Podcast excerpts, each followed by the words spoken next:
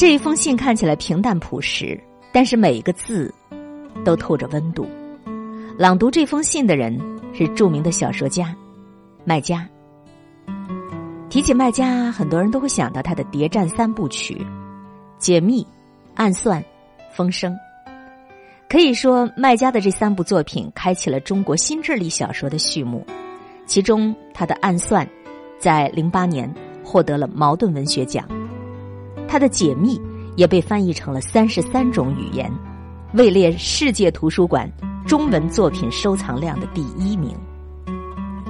如果你看过麦家的这几部小说，你就能够领教到麦家本人非常强大的叙事和推理能力。你也可以在一个非常狭窄的空间，看见他制造无尽的悬念，拽着你一口气儿跑到头看个究竟。然而，就是这么一个擅长去设置谜题，又擅长领着读者来破译密码的人，却被生活当中的一道难题困扰了整整。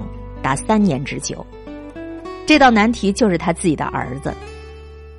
他的儿子在初中二年级那年，进入到了叛逆的青春期，每天把自己关在房间里，拒绝和父亲有任何的交流。父子俩就这么被阻隔在房门的两头，说不上几句话，就会演变成语言上的冲突。但是最令卖家感到无助的是。他根本不知道孩子的愤怒和反抗，他究竟从哪儿来的，更不知道自己该怎么样去帮助他。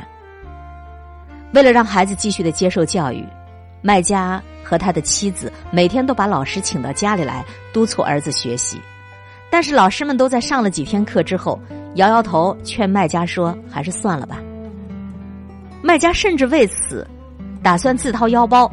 开一家培训机构，希望儿子能够跟同龄人一起投入到学习中，但还是以失败告终了。即便是在这种濒临绝望的时刻，麦家夫妇俩却始终没有放弃。麦家认为，孩子之所以这么叛逆，究其根本是自己的基因出了问题，因为他自己曾经也是一个叛逆少年，因为父亲的打骂，积压了对父亲长达几十年的憎恨。以至于后来自己上学参军，写家信从来不写父亲的抬头，寄东西永远是寄给母亲。或许是因为自己与父亲有过十几年的隔阂，当自己的儿子也以这样的方式来对待自己的时候，他便在儿子的身上看到了自己小时候的影子。已经身为人父的他，此时感受到是来自两个角色的双重折磨，因此他更不愿意。让自己的儿子重蹈自己的覆辙。在讲述自己故事的时候，麦家甚至一度哽咽，数秒钟的沉默，饱含了一个父亲内心多年来的挣扎。在一段亲子关系当中，父母和孩子双方都是第一次扮演这样的角色，所以当孩子叛逆期的时候，另一方受挫不安。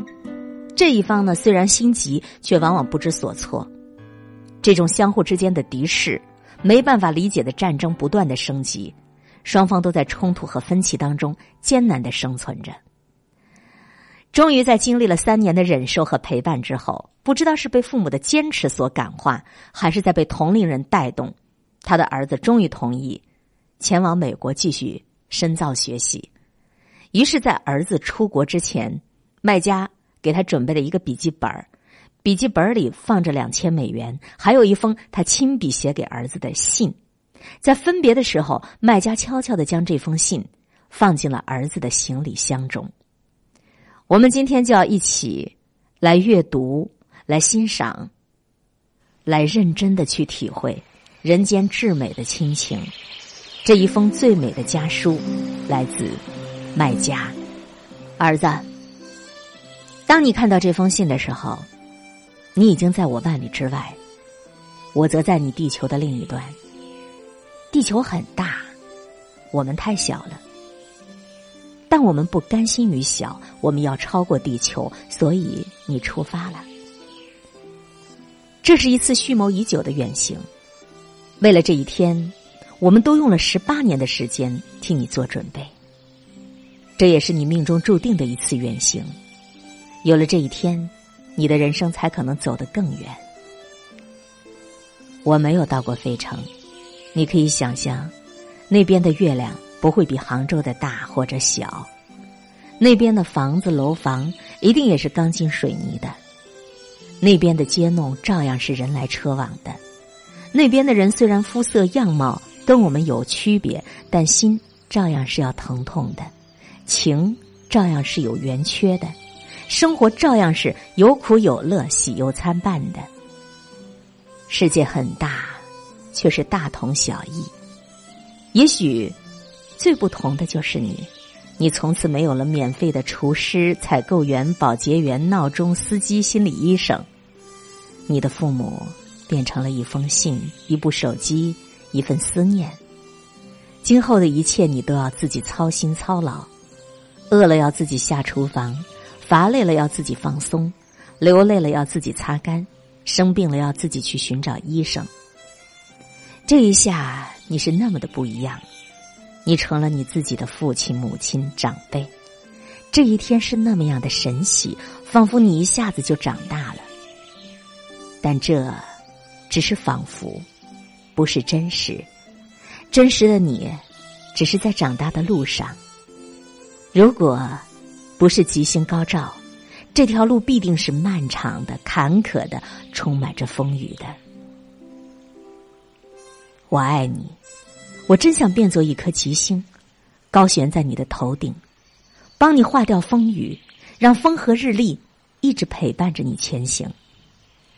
但这是不可能的，即便可能，对不起儿子，我也不会这么做。为什么？因为我爱你。因为那样的话，你的人生必定是空洞的、苍白的、弱小的，至多不过是一条缸里的鱼、盆里的花儿、挂着铃铛、叮当响的宠物。这样的话，我感到羞愧，因为你真正失败了。你可以失败，但绝不能这样失败，竟然是被太阳晒死的，是被海水咸死的，是被寒风冻死的。作为一个男人，这也许是莫大的耻辱。好了，就让风雨和你同舟吧，就让荆棘陪你前行吧。既然有风雨，有荆棘，风雨中不免夹带着雷电，荆棘中不免埋着陷阱。作为父亲，我爱你的方式就是提醒你，你要小心哦，你要守护好自己哦。说到守护，你首先要守护好自己的生命，爱惜身体，冷暖自知，劳逸结合。你要远离一切形式的冲突，言语的、肢体的、个别的、群体的。青春是尖锐的、莽撞的，任何冲突都可能发生裂变，而生命是娇嫩的。这一点我只想一言以蔽之：生命是最大的。生命面前，你可以理直气壮的放下任何一切，别无选择。其次，你要尽量守护好你的心。这心，不是心脏的心，而是心灵的心。它应该是善良的、宽敞的、亮堂的、干净的、充实的、博爱的、审美的。善是良之本，宽是容之器。亮了，才能堂堂正正，不鬼鬼祟祟。心若黑了、脏了，人间就是地狱，天堂也是地狱。心若空了，陷阱无处不在，黄金也是陷阱。关于爱，你必须做他的主人。你要爱自己，更要爱他人。爱你不喜欢的人，爱你对手，爱亲人朋友是人之常情，是天理，也是本能，是平凡的。爱你不喜欢的人，甚至仇人、敌人，才是道德修养，才是不平凡的。儿子，请一定记住，爱才是翻越任何关爱的通行证。爱他人就是最大的爱自己。然后，我们来说说美吧。如果说爱是阳光，那么美就是月光。月光似乎是虚的、没用的，没有月光，万物照样漫长生长、开花结果。但你想象一下，倘若没有月光，我们人类会丢失多少情谊，多少相思，多少诗歌，多少音乐呀！美是虚的，又是实的，它实在你的心田，它让你的生命变得有滋有味、有情有义、色香俱全的、饱满生动的。儿子，你的父亲真饶舌是不？好吧，到此为止。我不想你，也希望你别想家。如果实在想了，那就读本书吧。你知道的，爸爸有句格言：读书就是回家。书这一张纸，比钞票更值钱。请容我最后再饶舌一句：刚才我说的似乎都是战略性的东西。